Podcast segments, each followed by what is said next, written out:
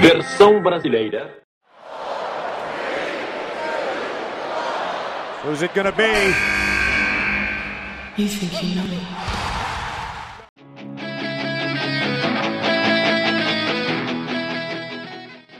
Bom dia, boa tarde e boa noite.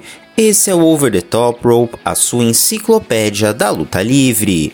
Eu sou o César Ferro e no programa de hoje vamos falar sobre um dos maiores nomes da história recente na luta livre japonesa, Shinsuke Nakamura, o rei do Strong Style. Vem com a gente!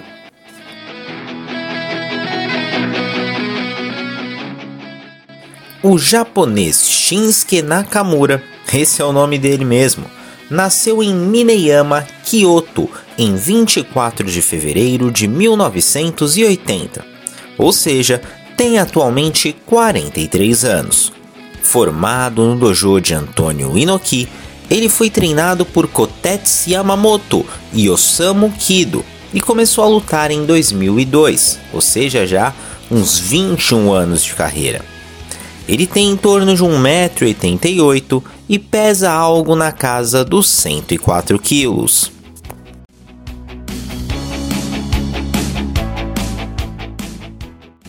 Atualmente no Raw, Nakamura está na WWE desde 2016, mas seu legado começou a ser construído muito antes, ainda na NJPW, onde se tornou campeão máximo ainda com 23 anos.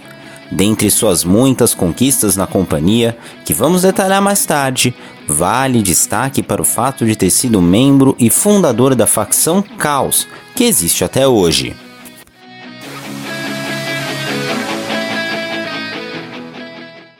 Um detalhe interessante sobre Shinsuke é que, diferente do que normalmente vemos na WWE, seu personagem atual ainda é muito semelhante àquele da NJPW.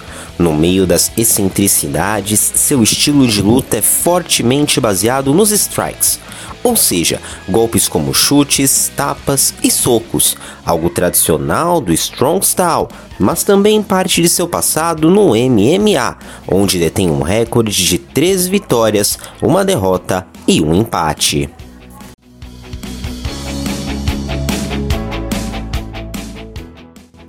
Agora, partindo para a história em si, como já demos o spoiler, tudo começou em 2002.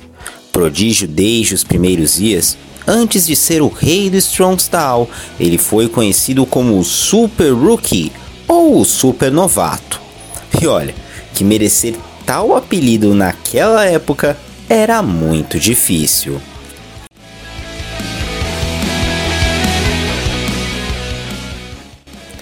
Isso porque Nakamura surgiu para a luta livre com outros dois grandes nomes, Hiroshi Tanahashi e Katsuyori Shibata.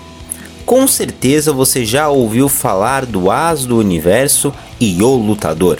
Então pensa a responsa de ser o Super Juvena nesse trio aí. Esse trio, inclusive, era conhecido como os Novos Três Mosqueteiros, referência a um trio formado no passado entre Keiji Muto, Masahiro Kono e Shinya Hashimoto, outro grupinho bem pouco conhecido.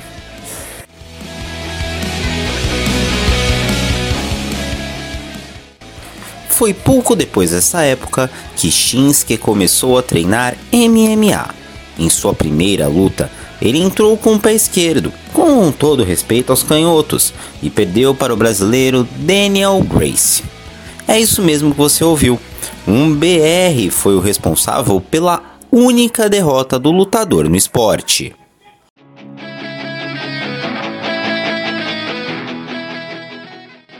Pouco depois de uma passagem vitoriosa no MMA, chegou a hora de conhecer o ouro na luta livre também. Com apenas 23 anos e 9 meses, ele se tornou o campeão peso pesado da IWGP mais jovem da história. Quase um mês depois, ele unificou o cinturão com o campeonato peso pesado da NWF, mas precisou abdicar do título por lesão após apenas 58 dias.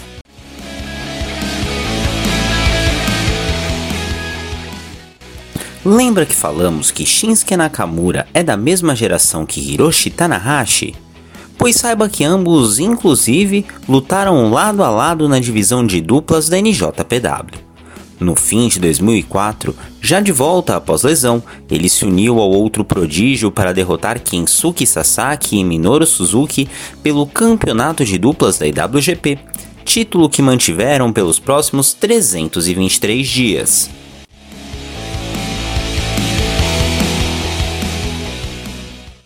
Mas não pense que a parceria entre ambos era só flores.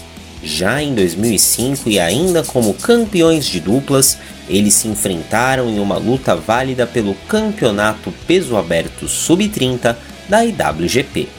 Sim, você não ouviu errado. A NJPW tinha um título sub-30, a sua própria copinha São Paulo de lutinha fake. Enfim, na ocasião, Shinsuke venceu seu parceiro e se tornou o segundo e penúltimo campeão da categoria uma vez que ele deixaria o título vago 117 dias depois, e Tanahashi, que os conquistaria em junho de 2005, o desativaria próximo de completar suas três décadas de vida.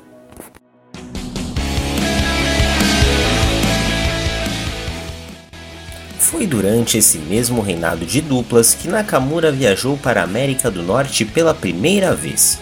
Por ora, ele ainda não conheceu os States, mas sim o vizinho de baixo, o México. Por lá, as futuras lendas japonesas enfrentaram os Los Guerreros del Infierno, representados por Rei Bucanero e Olímpico. A defesa do título foi bem sucedida, e foi apenas no Japão que eles foram derrotados.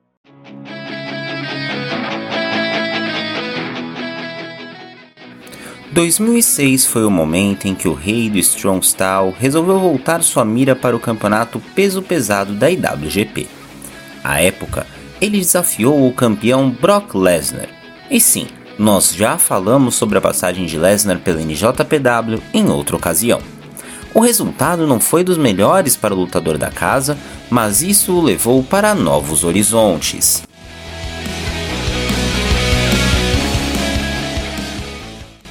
Com o malfadado desafio, Shinsuke anunciou que viajaria o mundo para treinar. Dentre os destinos, estavam o nosso Brasil, o México novamente e a Rússia, além de treinar com o próprio Lesnar para ganhar mais massa muscular. Mas um detalhe roubou toda a atenção.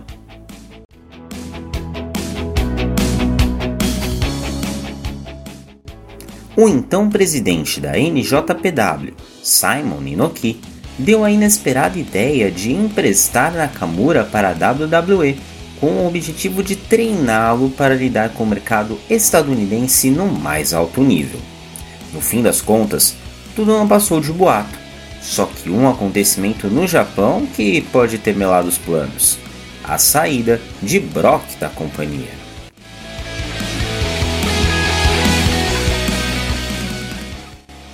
Quem ouviu nosso episódio com fofocas sobre a NJPW sabe que a passagem da besta encarnada pela empresa japonesa foi relâmpago e sua saída fez com que o rei do Strongstall precisasse voltar para casa. Shinsuke foi reinserido na programação como parte da facção Black New Japan, liderada por Masahiro Kono. Só que, pouco mais de um ano depois, Nakamura cansou de ser liderado e resolveu liderar tomando o controle da facção que contava com o nome conhecido de vocês, Prince Devitt, o fim belo da WWE.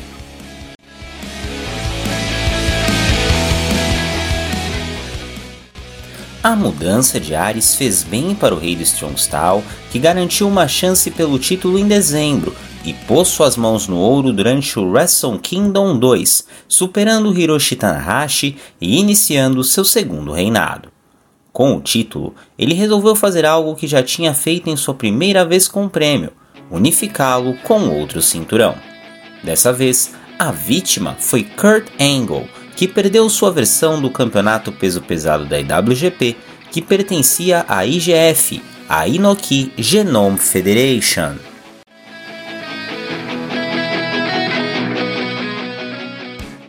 Depois de 114 dias, Shinsuke perdeu seu título até certo ponto de maneira inesperada. Isso porque ele foi derrotado por Keiji Muto, que à época representava a AJPW, ou seja, a All Japan Pro Wrestling. Falando de Muto, voltaremos ao assunto mais pra frente nesse episódio.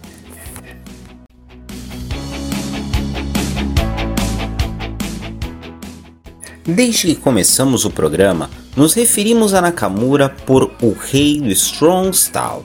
Apesar de esse ser o seu apelido mais famoso, ele só veio em 2009, quando o lutador adotou um estilo de luta muito mais duro. Além disso, foi nessa época também que o agora vilão criou a facção Caos, que existe até hoje na NJPW.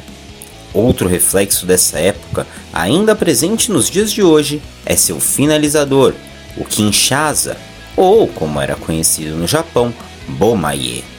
O golpe, uma joelhada em movimento mirando a cabeça do adversário, o levou à final do G1 Climax daquele ano e teria inclusive quebrado o osso orbital, aquele perto do olho que o Brad Danielson machucou, do então campeão mundial Hiroshi Tanahashi.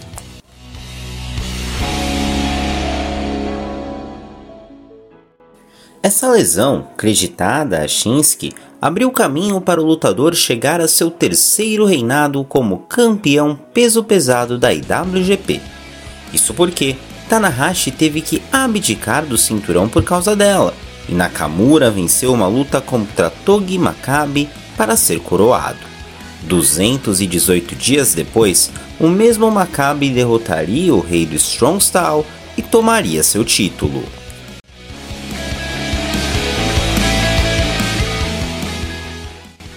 Novo ano, novas formas de tentar reaver o ouro.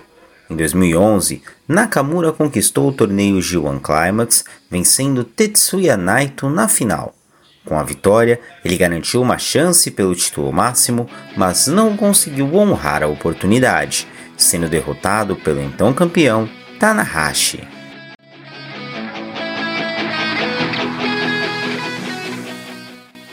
Em julho de 2012, o rei do Strong Style decidiu mudar seu foco e desafiar pelo campeonato intercontinental da IWGP, o que se mostrou uma ótima decisão.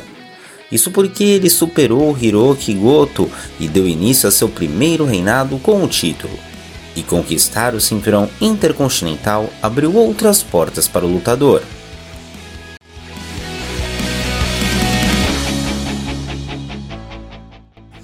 Sua primeira defesa de cinturão foi nos Estados Unidos, onde ele venceu Oliver John. Na mesma estadia, ele também deu as caras na liga de beisebol, a MLB, para fazer um arremesso cerimonial. De volta ao Japão, empilhou vitórias sobre nomes como Carl Anderson, Shelton X Benjamin e até mesmo La Sombra, que talvez você conheça como Andrade.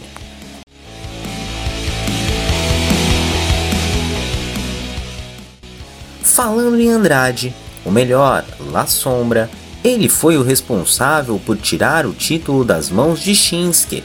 Durante uma turnê no México, o japonês deu uma revanche ao dono da casa, que dessa vez não perdeu a oportunidade e conquistou o cinturão. O primeiro reinado de Nakamura com o campeonato foi de 313 dias, mas a história entre ambos ainda não acabou.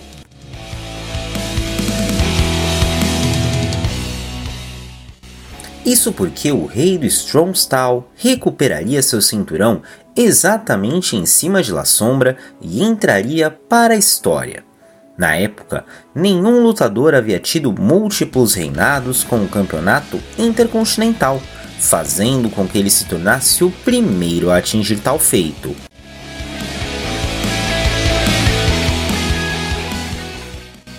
Foi apenas no Wrestle Kingdom 8 em janeiro de 2014 que o reinado de Shinsuke chegou ao fim.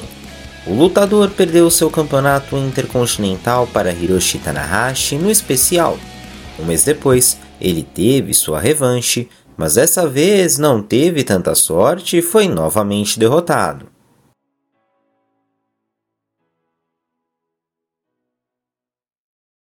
Mas um mês depois, a maré de Nakamura mudou em março, ele venceu a Copa New Japan e ganhou o direito de desafiar novamente Tanahashi. E dessa vez, o resultado foi diferente. No Invasion Attack, ele superou o As do universo e se tornou três vezes campeão intercontinental.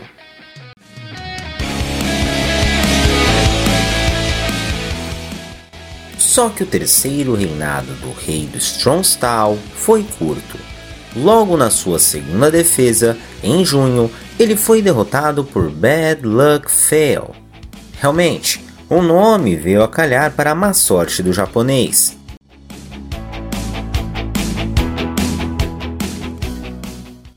Eu não sou caiçara, que é um termo muito utilizado aqui em São Paulo, pelo menos, né? Quando a gente está falando das pessoas que moram no litoral paulista, né? Mas eu sei que as marés mudam constantemente. E no caso de Nakamura não foi diferente. Apenas três meses depois, foi em cima do mesmo Bad Luck Fail que ele recuperou o título. Shinsuke Nakamura sobreviveu ao Wrestle Kingdom, mas não ao Wrestling Dontaku, onde foi derrotado por Hiroki Goto. Na revanche, no Dominion em Osaka Johol, o resultado foi o mesmo, derrota do personagem principal desse podcast.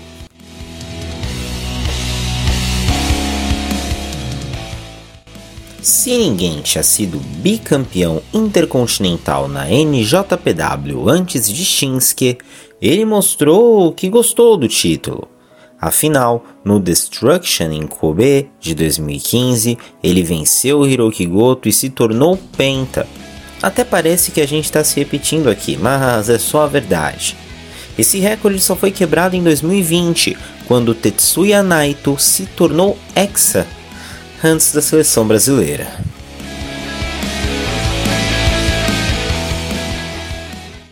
Existe um detalhe interessante nesse quinto reinado de Nakamura ele nunca foi derrotado. Isso porque, depois do Wrestle Kingdom 10, onde ele venceu AJ Styles em uma defesa do título, começaram a circular rumores de que ele deixaria a NJPW pela WWE.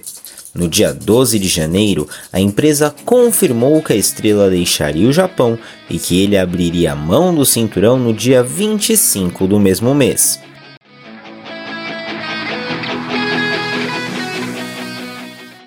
Só que a ida para a WWE havia sido antecipada pelo próprio rei do Strong Style seis dias antes, em entrevista a Tokyo Sports.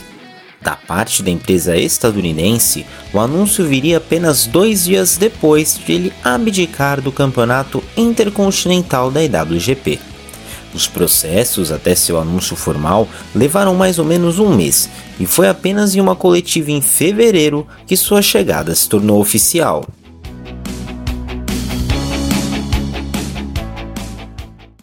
Em uma luta muito aclamada pela crítica, Shinsuke Nakamura estreou no NXT lutando contra Sami Zayn no NXT TakeOver Dallas, dois meses depois. Foi apenas quatro meses depois que ele teve sua primeira chance pelo cinturão no território de desenvolvimento da WWE.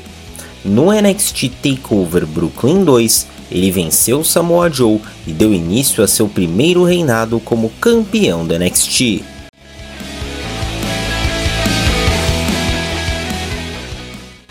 O reinado foi curto, apenas três meses e sem nenhuma defesa com sucesso. Em sua primeira derrota televisionada, Shinsuke foi superado pelo mesmo Samoa Joe, que recuperava seu título. A derrota foi apenas para que, no fim de dezembro, ele pudesse reconquistar o título em Osaka, no Japão.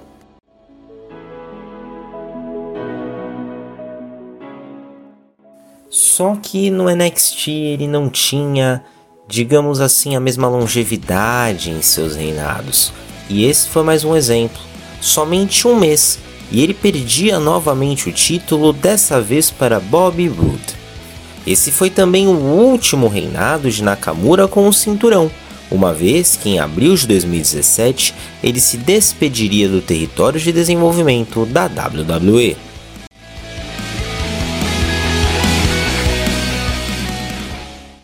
Logo no primeiro SmackDown depois da WrestleMania 33, o rei do Strong Style debutou no plantel principal da WWE.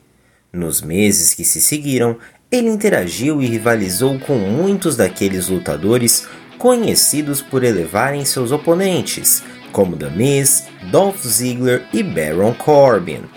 Só que o push do lutador acabou mais cedo do que o esperado.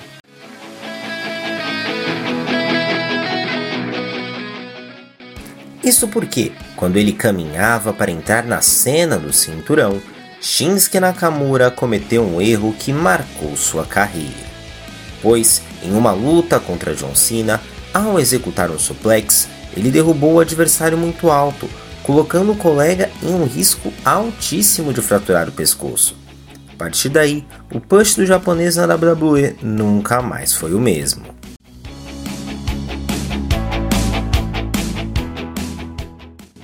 Daí para frente, ele chegou a lutar pelo cinturão máximo duas vezes, sendo derrotado em ambas.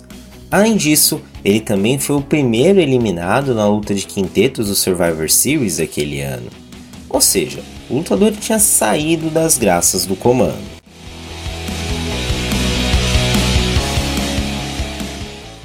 Mas não pensem que Shinsuke Nakamura saiu definitivamente da corrida pelo cinturão. Em 2018, ele ganhou o Royal Rumble e entrou em uma longa rivalidade com o campeão da WWE, AJ Styles. Após muitos golpes baixos e quatro lutas pelo título, mesmo assim, o japonês não venceu nenhuma.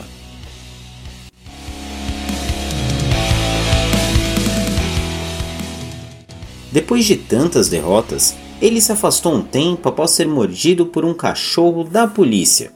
Você não ouviu errado. Depois de seu retorno, ele venceu Jeff Hardy e se tornou campeão dos Estados Unidos da WWE. Com o título, ele teve um reinado de 156 dias, sendo derrotado por Rusev no terceiro combate entre eles pelo título.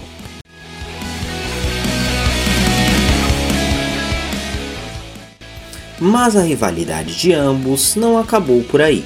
Na Royal Rumble de 2019, Shinsuke venceria Rusev e daria início para o que seria o seu segundo e curto reinado com o Campeonato dos Estados Unidos da WWE. Apenas dois dias depois de conquistar o cinturão, ele o colocou em jogo contra R-Truth e perdeu.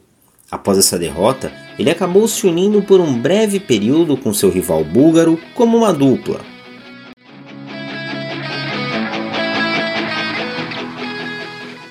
No Extreme Rules do mesmo ano, Nakamura busca um novo cinturão, no caso, o Intercontinental da WWE.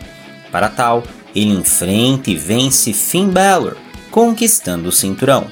O campeonato em questão o torna o primeiro asiático a conquistá-lo e ele também se torna o segundo que venceu tanto o campeonato intercontinental da WWE quanto o da NJPW depois apenas de Chris Jericho.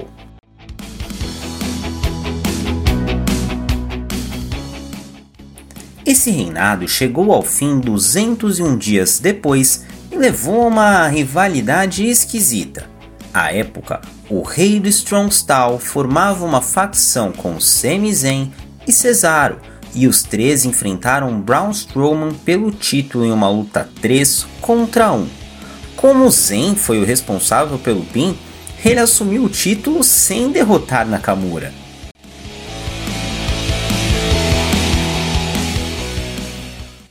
Já falando do outro terço da facção, Cesaro, foi com ele que Shinsuke Nakamura venceu seu primeiro título de duplas na WWE. Ambos derrotaram Kofi Kingston e Big E, a New Day durante o show de horrores no Extreme Rules de 2020, aquele famoso show em que o Rei Mistério perdeu o olho.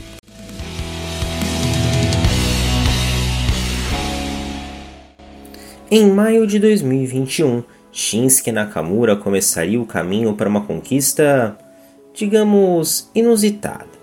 Em rivalidade com King Corbin, ele conquistaria a coroa e se tornaria o King Nakamura nos próximos meses, mas não pelo torneio tradicional de King of the Ring. Ele manteve o título de rei da WWE até outubro quando dessa vez sim o torneio oficial teria início.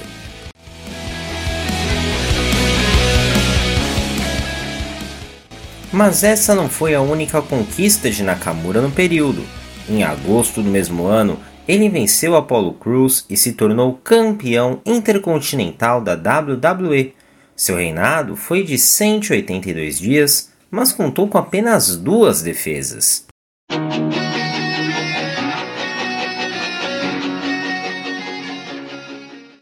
Mais recentemente, como vocês puderam ver, o rei do Strong Style voltou aos holofotes dos cinturões principais. Neste ano, ele entrou em uma rivalidade com Seth Rollins pelo Campeonato Mundial Peso Pesado da WWE, mas saiu derrotado. E agora, chegou a hora de voltar lá no Muto.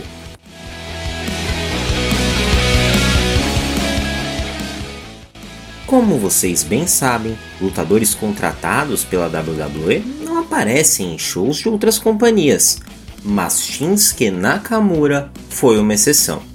Isso porque a promotora liberou que ele fosse um dos oponentes de Keiji Muto em sua turnê de aposentadoria, tendo ambos se enfrentado na Pro Wrestling Noah.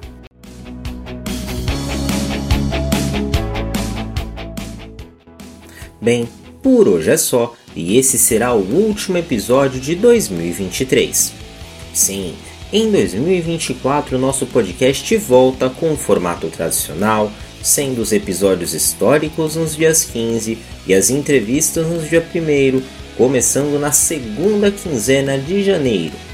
Uma novidade é que em 2024 vamos mudar de país e falar sobre a luta livre mexicana e contamos com vocês.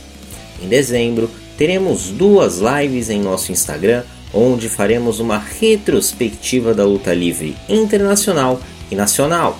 A primeira delas no dia 1 com o pessoal da Powerbomb Brasil. No Instagram, postamos notícias diárias e análises lá no arroba Brasil. E no Twitter, arroba OTTR tem zoeiras, comentários, piadocas sobre os shows ao vivo. Além disso, você pode também ajudar o OTTR por meio de nosso link de associado na Shopee, onde você encontra muitos produtos sobre luta livre. E é claro, quer comprar algo por lá? Avisa a gente que providenciamos na nossa lojinha. Para você não muda nada, para a gente faz toda a diferença e ajuda que cada vez melhor ofertamos mais conteúdos e conteúdos de mais qualidade para vocês.